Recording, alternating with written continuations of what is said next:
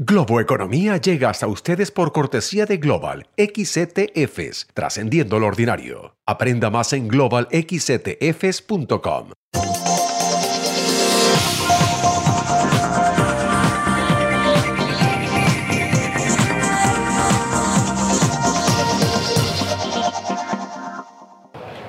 Hola, ¿qué tal? ¿Cómo están? Soy José Antonio Montenegro desde el New York Stock Exchange en Manhattan, desde la Bolsa de Valores de Nueva York y esto es Globo Economía. Hoy dedicando todo nuestro tiempo, hemos titulado nosotros al objetivo Agricultura Sostenible. Y desde aquí, desde el New York Stock Exchange, precisamente desde donde se hacen las grandes inversiones del mundo, desde donde se mueven los grandes intereses, el futuro, el progreso, el desarrollo, es donde hay que tener tremendamente claro, nos parece a nosotros que es desde donde hay que tener tremendamente claro que todo empieza con la conservación del medio ambiente, que todo empieza con ser cuidadosos con lo que tenemos, con nuestra naturaleza y en concreto con ese objetivo de la alimentación sostenible. Es importante que, se desarrollen todas las técnicas más avanzadas de alimentación y se está haciendo y hay que tener muy claro también que eso no tiene ningún tipo de exclusión, de contraposición con el vivir, ir hacia una agricultura sostenible. Bueno, este es un poco el punto de partida y lo que vamos a hacer es, a partir de ese punto de partida, eh, hablar desarrollar un poco la idea con una de las grandes expertas en temas de medio ambiente que existen en este país, investigadora científica, profesora Florencia Montagnini, directora del programa agroforestal de la universidad, la prestigiosa Universidad de Yale. Bueno, Florencia, como siempre, un placer tenerte con nosotros y tenerte además para que nos enfoques bien en este objetivo, en esta idea que tenemos.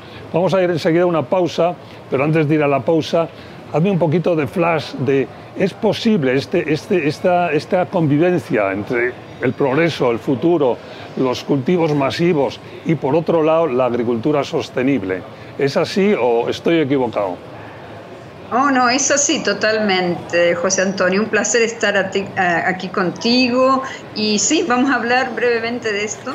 Eh, hay varias eh, técnicas de agricultura sostenible, agricultura regenerativa, sistemas agroforestales que precisamente hacen eso, armonizar la producción, lo que necesitamos, con la conservación del ambiente y la biodiversidad. Bueno, pues gracias por haber sido tan escueta, tan ida al flash, porque vamos a hacer una pausa y cuando volvamos hablamos con mucha más tranquilidad de este objetivo agricultura sostenible desde la Bolsa de Valores de Nueva York, desde el New York Stock Exchange en Manhattan, Globo Economía.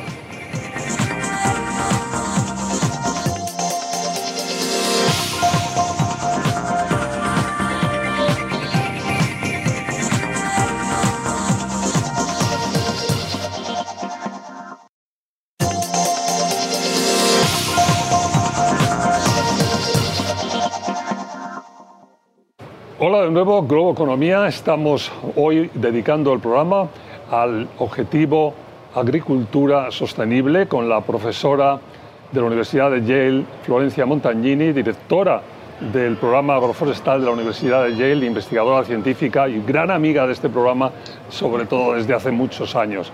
Florencia, otra vez gracias por estar con nosotros y vamos a entrar ahora ya con más profundidad y me gustaría repetir esa misma pregunta que hacíamos al, ir a la pausa muy rápida.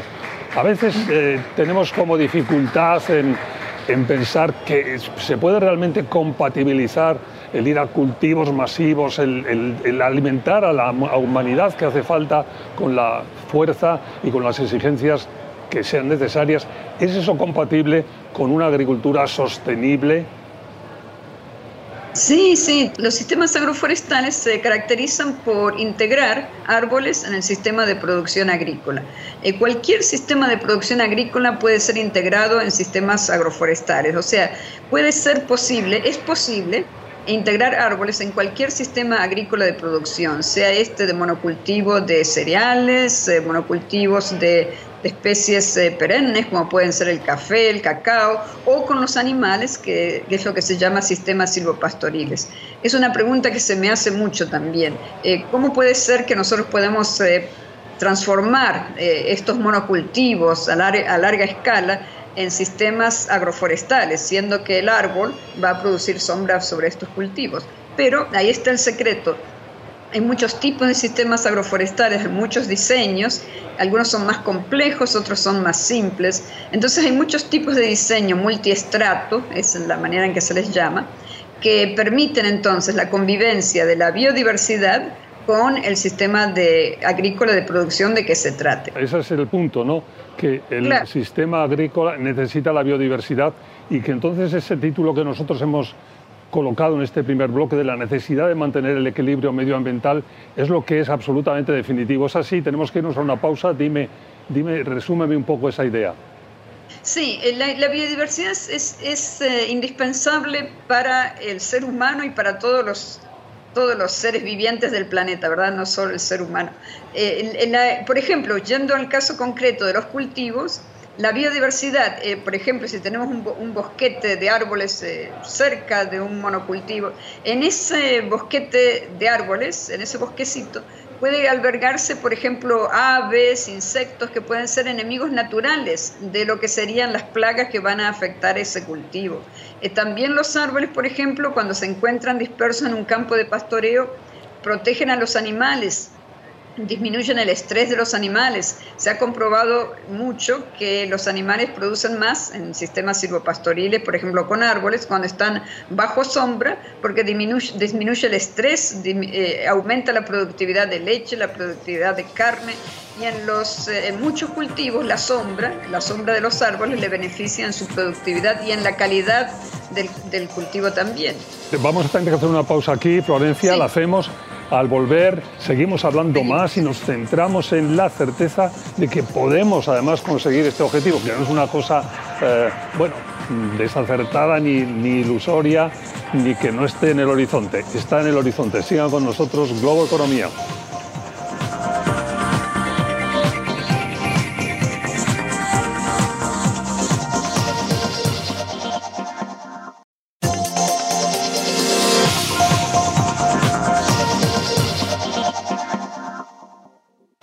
Hola de nuevo, estamos de vuelta a Globo Economía, hoy Objetivo Agricultura Sostenible con Florencia Montagnini, la profesora Florencia Montagnini, directora del programa agroforestal de la Universidad de Yale, investigadora científica y gran amiga de este programa. Florencia, cuando nos hemos ido a la pausa, te decía que al volver nos íbamos a centrar en la certeza de que podemos conseguirlo, de que se puede conseguir el objetivo, que tampoco es una cosa descabellada. Es así, ¿no?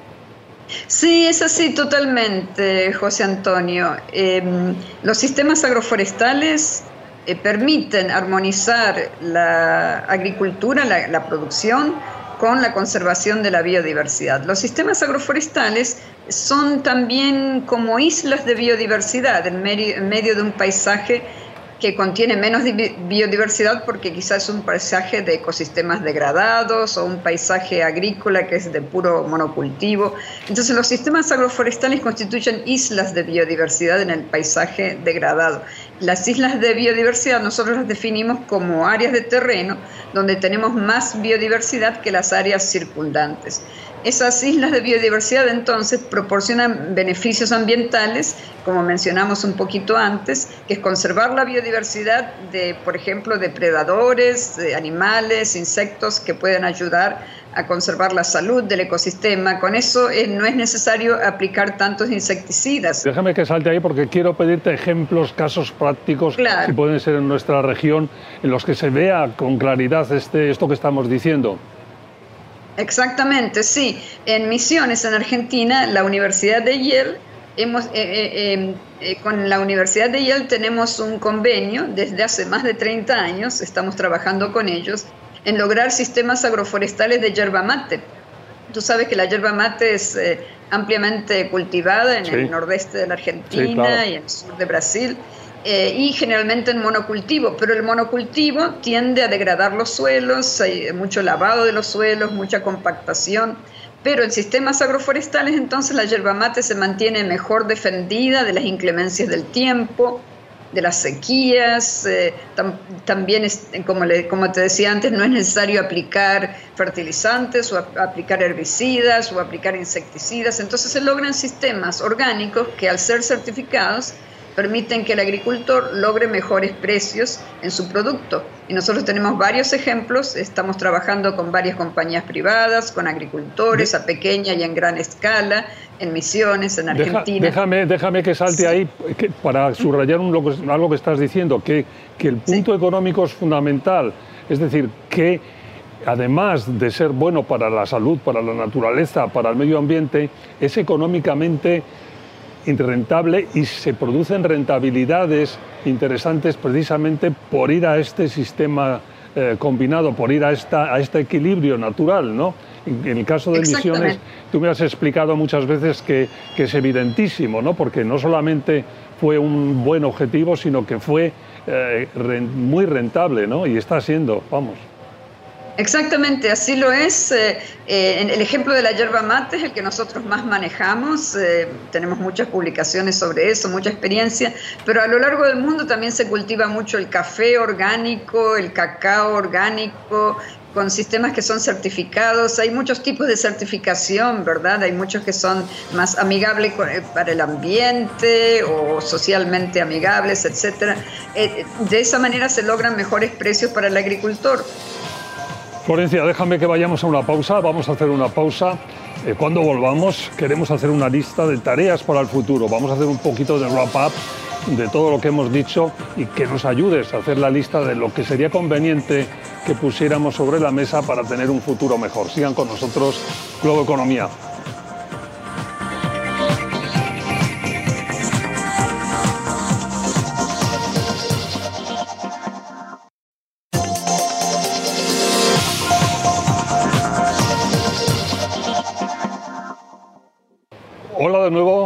Estamos hoy dedicando el programa al objetivo agricultura sostenible con la profesora de la Universidad de Yale, Florencia Montagnini, directora del programa agroforestal de dicha universidad, investigadora científica de las más prestigiosas del mundo, una auténtica gurú que tenemos la suerte de tener de forma em, regular con nosotros para que nos ponga en dirección correcta de todos estos temas. Florencia, vamos a tener, este es el último bloque, que hacer un poco de wrap-up.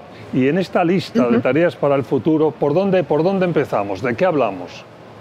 Yo empezaría por restaurar los ecosistemas que han sido degradados por las malas prácticas, que nosotros sabemos cuáles son esas malas prácticas, ¿verdad? Eh, el uso excesivo de la maquinaria agrícola, de los eh, plaguicidas que contaminan el ambiente, y para ello sabemos que la ONU ha designado la década de la restauración hasta el año 2030. Eh, ese es un, un, tema que va a ser tratado en junio.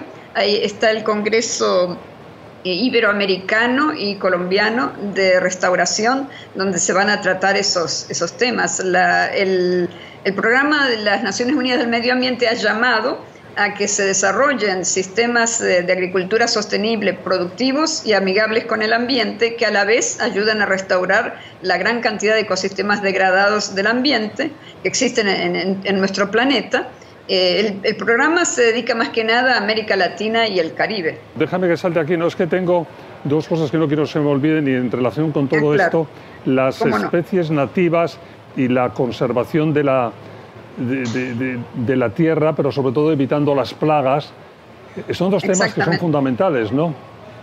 Sí, exactamente. El uso de especies nativas que nosotros hemos estado promulgando desde hace más de 30 años con los convenios que tenemos en, con muchas universidades a nivel de América Latina, en Misiones, también en Colombia y en otros lugares. El uso de especies nativas para eh, conservar la biodiversidad que es tan importante para controlar las plagas de los ecosistemas, evitar el uso de plaguicidas y todos los, todos los otros beneficios que proporciona la biodiversidad. Además, sabemos en los sistemas agroforestales, con los árboles, existe la posibilidad, la posibilidad de la toma de carbono y como sabemos eso está cada vez más en boga, los bonos de carbono, que son una opción más que puede utilizar el agricultor. Para ello, también en la lista de tareas que, que tú mencionas, eh, tenemos que pensar en los incentivos, ¿verdad? Porque los sistemas agroforestales, al tú estar instalando árboles, a los árboles hay que darle su tiempo a que crezcan. Entonces, eh, para ello, los gobiernos y también las compañías privadas y de donde venga el dinero tienen que formular eh, programas en los cuales se incluyan incentivos. Eh, yo tengo la idea de que, o un mensaje que les puedo dar a todos es que hay, hay lugar para todo. Porque hay gente que dice, no, necesitamos esto, necesitamos. Sí, sí, pero hay lugar para todo. En países como el Brasil, por ejemplo, yo conozco empresas, empresas que, que tienen muy buenos, muy buenos ingresos, que se dedican a producir em, eh, eh, insecticidas y plaguicidas que son amigables con el ambiente. Hay muchas posibilidades. Por ejemplo, eh, producen insectos y parásitos naturales de los insectos dañinos y de las enfermedades y lo hacen con un, con un, muy buen nivel técnico, las conozco, son empresas muy buenas y tienen muy buenos ingresos también. Entonces, si existen esas empresas, quiere decir que hay un público que se dedica a producir de manera sostenible, de manera orgánica. Hay lugar para todo. Eh, también hay lugar para todo. Eh, Exactamente. Eso tenemos que, que, que, irnos enseguida y me parece que es un excelente cierre, ¿no? Que, que es como hemos empezado de alguna forma, ¿no? Que no hay contraposición, que se pueden hacer muchas cosas que parecen en principio muy distintas, pero se pueden hacer a la vez. En un 30 segundos, es así y hazme tu wrap up de todo lo que hemos hablado. Ya sé que te pido siempre cosas muy difíciles, pero a ti se te pueden pedir, Florencia. Sí, no es problema. El wrap-up es que tenemos que, si queremos continuar habitando este planeta, tenemos que evitar la destrucción de los ecosistemas y restaurar los ecosistemas que hemos degradado. Tenemos que seguir las pautas que nos están diciendo restaurar la, la década de la restauración para Latinoamérica, para el Caribe, para todo el mundo también. ¿Cómo? Bueno, eh, produciendo alimentos para la población humana de manera sostenible. ¿Cómo se puede hacer eso? Bueno, hay muchas eh, tecnologías que han sido desarrolladas ya eh, por agricultores de hace años, pero la investigación científica está apoyando también esa, ese tipo de, técnicas eh, que se llaman agricultura regenerativa, sistemas agroforestales y otros sistemas amigables con el ambiente. Entonces tenemos que restaurar utilizando sistemas agroforestales, integrando árboles a, los sistemas de producción agrícola, sin por eso contraponer a los otros sistemas que también existan, ¿verdad? Siempre tendiendo a la conservación de especies nativas, a ser más amigables con el ambiente, utilizar menos agroquímicos, tratar de degradar menos y restaurar más los ecosistemas y los paisajes también. Tenemos que también hacer hincapié, no lo mencioné antes, pero la conectividad ¿verdad?, entre las diferentes áreas que han sido ya protegidas. Eso se puede lograr también con los sistemas agroforestales. Hay lugar para todos. Eso está muy bien. Yo creo que sí. Y, y, desde luego para ti siempre hay un lugar en este programa y nos encanta que estés con nosotros. Muchas gracias por haber estado en Globo Economía. Fue Florencia Montanini, investigadora científica, directora del programa agroforestal de la Universidad de Yale. Muchas gracias, Florencia. Sí, un placer, eh, José Antonio. Aquí estoy siempre muy dispuesta a, continuar porque siempre hay algo más, ¿verdad? Siempre estamos creando más y siempre hay más eh, cuestiones que conversar. Muchas gracias. Gracias a ustedes, por supuesto, siempre por su colaboración, por dejarnos entrar en sus casas y hasta la próxima semana. Recuerden que estamos siempre en nuestros horarios habituales de Globo Economía o si lo prefieren en cualquier momento del día o de la noche en nuestro podcast, el podcast de Globo Economía disponible en las principales aplicaciones. Hasta la próxima semana.